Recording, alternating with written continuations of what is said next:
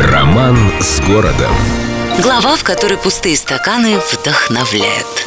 24 июня 1932 года газеты ликовали. Ура! Совершилось! Первый самолет из Москвы с пассажирами и почтой успешно приземлился на новенькую взлетно-посадочную в Ленинграде.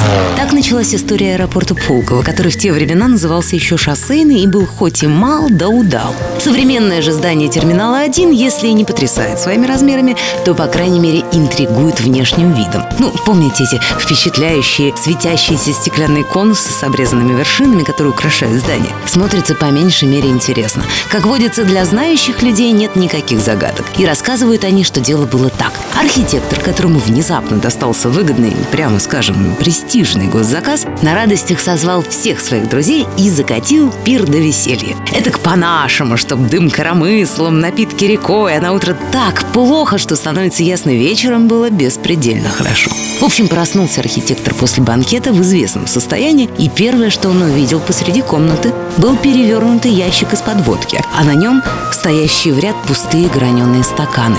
«Эврика!» — воскликнул мастер, и здание нашего дорогого аэровокзала уже несколько десятилетий напоминает о той веселой вечеринке и о том, что нет предела полету творческой мысли.